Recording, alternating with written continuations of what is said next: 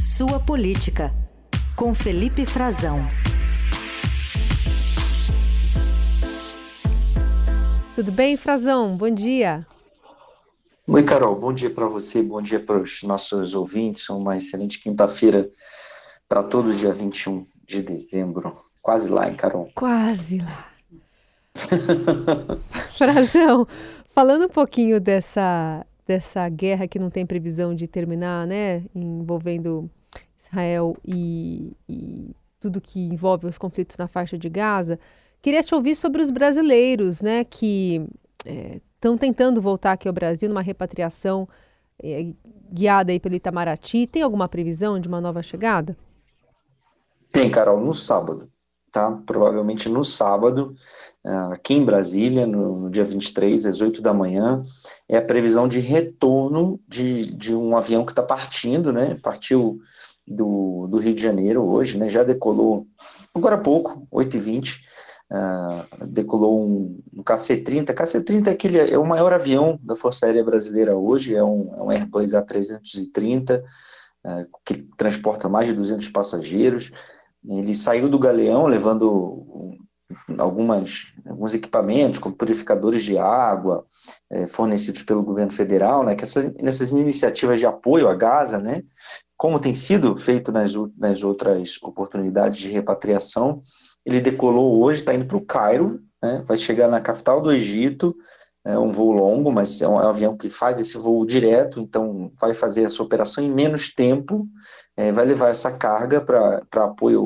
humanitário a Gaza e vai também ficar lá esperando a expectativa, né, que já, já foi derrubado o veto, um veto que houve no último grupo de brasileiros que tentou sair é, da região de Gaza e havia tido uma, um impedimento por parte de Israel. O governo israelense não autorizou, a, a, inicialmente havia 102 brasileiros, um grupo com 102 brasileiros, e acabaram chegando no dia 11 de dezembro só 48. É, isso porque houve um veto a alguns nomes e parte dessas pessoas não pôde, foi impedida de deixar Gaza, e além disso também, Carol, outros familiares, né, pessoas uh, próximas também uh, acabaram ficando, né? É, embora não estivessem vetadas, elas uh, não desistiram de viajar, não deixaram um, um parente para trás. Então, acabou impactando bastante o tamanho da última repatriação comparado com a lista que o Brasil havia pedido, né? Praticamente a metade só dessa lista foi autorizada. Isso no início de dezembro, no dia 10. Já era um segundo grupo, né? Teve aquele primeiro grupo que foi recebido com 32 pessoas, eu tive lá, inclusive, na, na recepção, uma cerimônia com participação do presidente Lula. A gente conversou depois com esse primeiro grupo de repatriados, depois esse segundo grupo, é, um em novembro, o outro agora no início de dezembro, com 48, e agora a expectativa é que havia um veto a 16 pessoas, tá, Carol? Eram 16 nomes que tinham sido tido algum tipo de problema é, e que foram liberadas dessa vez. E tem outros, mais alguns, se eu não me engano, o número de oito que ainda estão com algum tipo de pendência.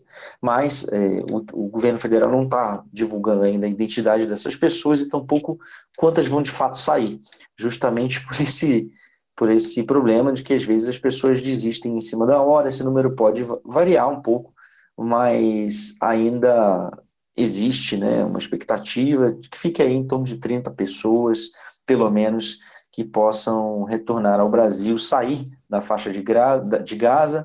Eles já tiveram, o governo brasileiro já está garantindo que eles tiveram autorização para deixar a faixa de Gaza, uh, a passar para o Egito via aquela passagem de, na cidade de Rafah, como foi com os demais grupos também. E a expectativa, então, é de que eles consigam é, realizar rapidamente, né? O, o, avião chegaria ainda hoje no Egito, já está em deslocamento, é, os esperaria, embarcaria na, na sexta-feira e no horário de Brasília, né? E, e chegariam é, no sábado, até que eles consigam também, né? Deixar Gaza e, e atravessar para o Rafah, atravessar o Sinai para ir até uh, o Cairo. Tudo com suporte, com apoio local da, das embaixadas do Brasil, do, da representação junto à Ramala, que está coordenando essa operação. Agora há pouco o embaixador Candês, Alessandro Candês, é, enviou algumas imagens já do grupo, Carol, inclusive com crianças uh, aguardando a, a, liberação, e o embarque também, imagens do embarque desses equipamentos que estão indo para Gaza. É, já são, até agora, Carol, com essa, os 11 voos que foram realizados, são 1.525 pessoas que foram retiradas uh, tanto do território israelense quanto uh, do território palestino, uhum. e que vai ter um pequeno crescimento agora, deve chegar a, a quase 1.600 pessoas, e ainda precisamos ver assim, o que será feito dessas outras pessoas que ainda não tiveram a autorização. Todas essas autorizações é, com vetos ou não, que, que, manifestam algumas preocupações de segurança, sobretudo, às vezes, do lado israelense.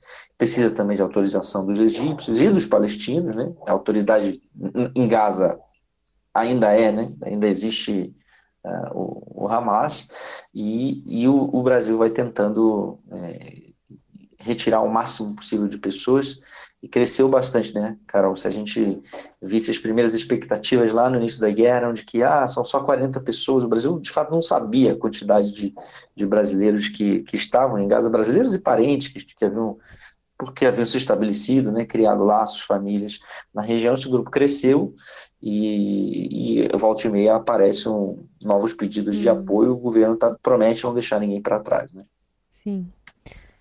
Frazão, vamos olhar para o judiciário que também está encerrando os trabalhos, mas aparentemente o ministro Toffoli deu uma trabalhadinha. Ele liberou penduricalho para juízes federais e ainda reviu um acordo da Lava Jato suspendendo uma multa de 10 bilhões para a JF.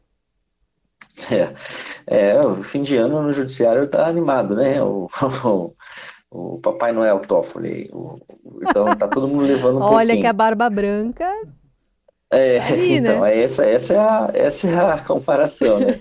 Já vai ter, ter meme já rodando, já tem, eu acho, aí com, com o pessoal mandando o chapeuzinho vermelho. É, colocando, chapeuzinho vermelho nada a ver com lá com a, com a fábula, com ponto, não. É o chapéu vermelho do Papai Noel mesmo, viu, gente? Não vamos confundir. Deixar claro, é, né? É, bom, bom, muita, tem muita referência né, infantil aí, mas deixa desculpa a brincadeira aí, gente, não é um assunto seríssimo, viu? É, esse penduricalho é o, é o quinquênio, né? A volta do quinquênio. É, a cada cinco anos os juízes tinham direito, né, antigamente, a um, a um apoio, um, aumento automático para na sua remuneração de 5%. É, isso havia sido suspenso, havia, é uma, um, mais um dos penduricalhos que os juízes brigam tanto na Justiça Federal, né? brigam, é, recorrem ao CNJ, recorrem por meio de sua associação para engordar seus contra-cheques, e o problema disso tudo é que sempre a decisão né, é, é dos próprios juízes, então tem, tende a haver decisões muito corporativistas, né, uh, reconhecendo esses recursos. Isso havia, havia sido suspenso por iniciativa do, do Tribunal de Contas da União, que acusou que poderia haver um dano irreversível né, para, para os cofres públicos. Uh, de um bilhão de reais, né, uh, suspendeu o pagamento dessa quantia aos juízes federais, e aí os juízes que que entraram na carreira, Carol, até a década de 90, poderiam cada um levar 2 milhões de reais. Né? Isso foi fato de matéria do Estadão, reportagem no mês passado, é um pagamento retroativo, gente, não é uma, um, algo que está sendo instituído agora, é mais uma revisão, revisão de um pagamento antigo, que volta e meia os juízes entram para pedir um, uma, uma revisão ou rever a suspensão de um pagamento que eles julgam que tinham direito, e isso vai minando os cofres públicos, como se tivesse sobrando dinheiro. Né? É muito complicado, inclusive, é, né, esse tipo de pedido. Geralmente, a gente não vê os juízes é, indo a público falar sobre isso. A gente vê só um pleito no judiciário, no próprio judiciário,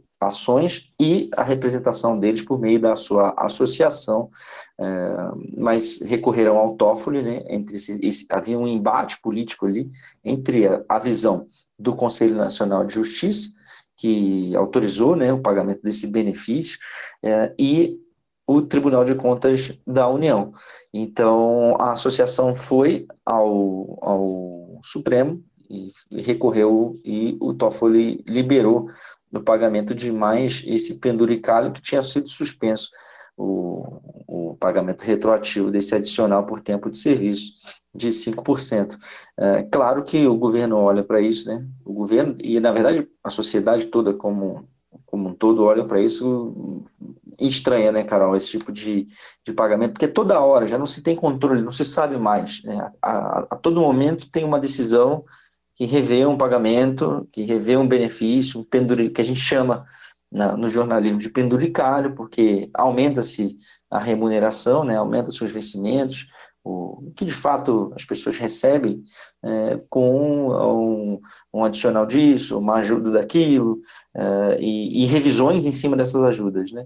Revisões, está sempre eternamente havendo revisões em cima de revisões. É o que às vezes os próprios magistrados, ministros que discordam destas dessas práticas é, argumentam, né, que, que nunca termina, sempre tem uma revisão, sempre tem, ah, pedem para rever, fazer um tipo de correção monetária e, e, vão dando um jeito de fisgar mais um pouquinho dos recursos públicos, e no momento em que o governo está fazendo conta, está tentando é, ajustar as contas públicas, isso desagrada também o governo, o poder executivo.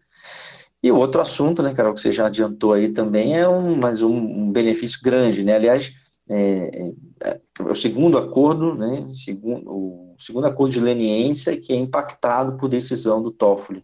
É, ele anulou as provas da leniência da Odebrecht, né, minando o, o acordo por completo.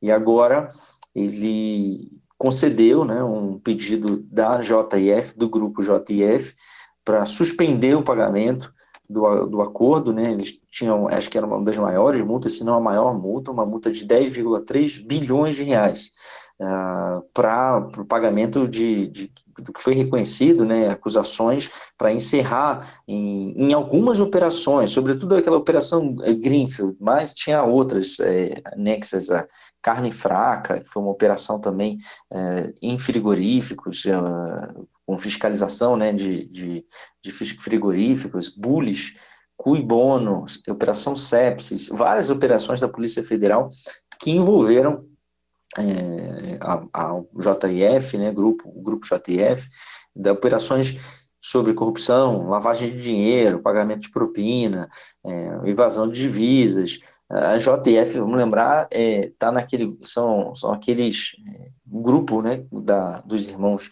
é, Joesley e Wesley Batista que reconheceram pagamento de propina, apoio, seja em apoio à campanha, para mais de quase 2 mil políticos no Brasil em campanha. Se eu não me engano, era 1.800 e alguns políticos há uns anos atrás. Fechou um acordo, fechou um acordo com, com com as autoridades públicas para pagar ao longo de 25 anos essa multa de 10 bilhões. Já vinha fazendo pagamentos, já havia pagado quase 3 bilhões de reais já depositados, e agora eles não só pediram a suspensão dessa, desse pagamento, né, dessa, desse, dessa multa que lhe foi imposta, como quer uma redução.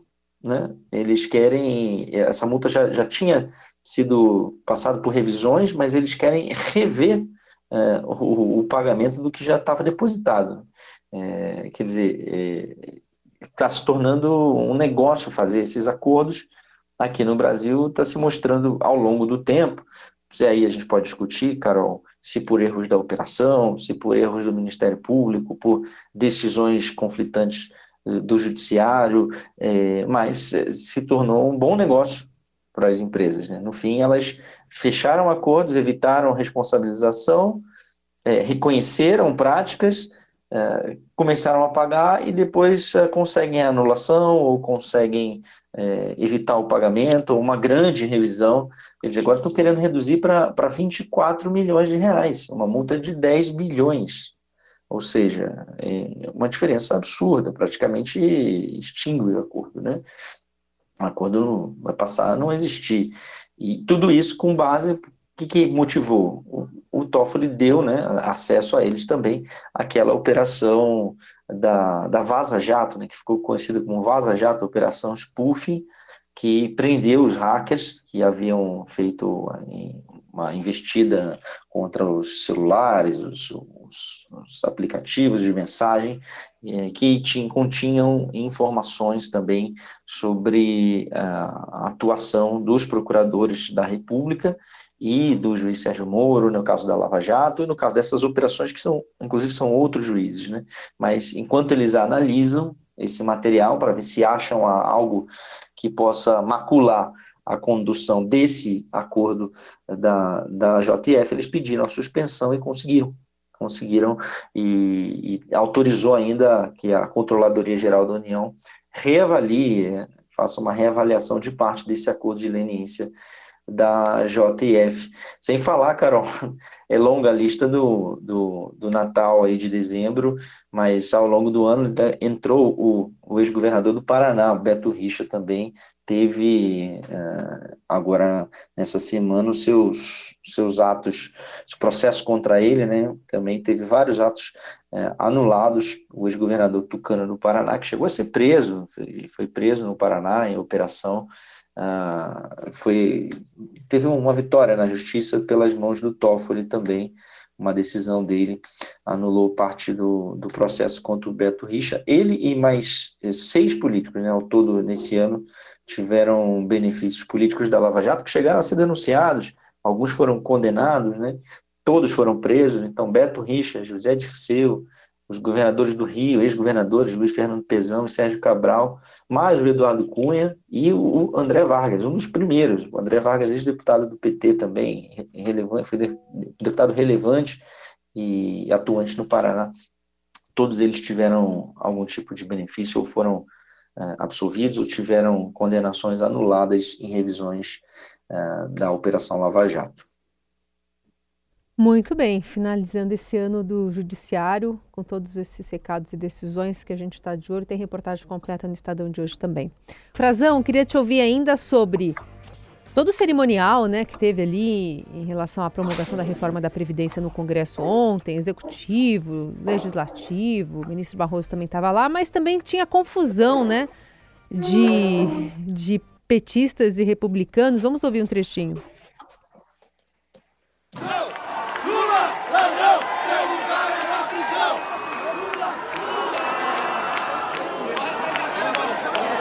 E aí teve esse tapa, né, do, do deputado Washington Quaquá no deputado Messias Donato.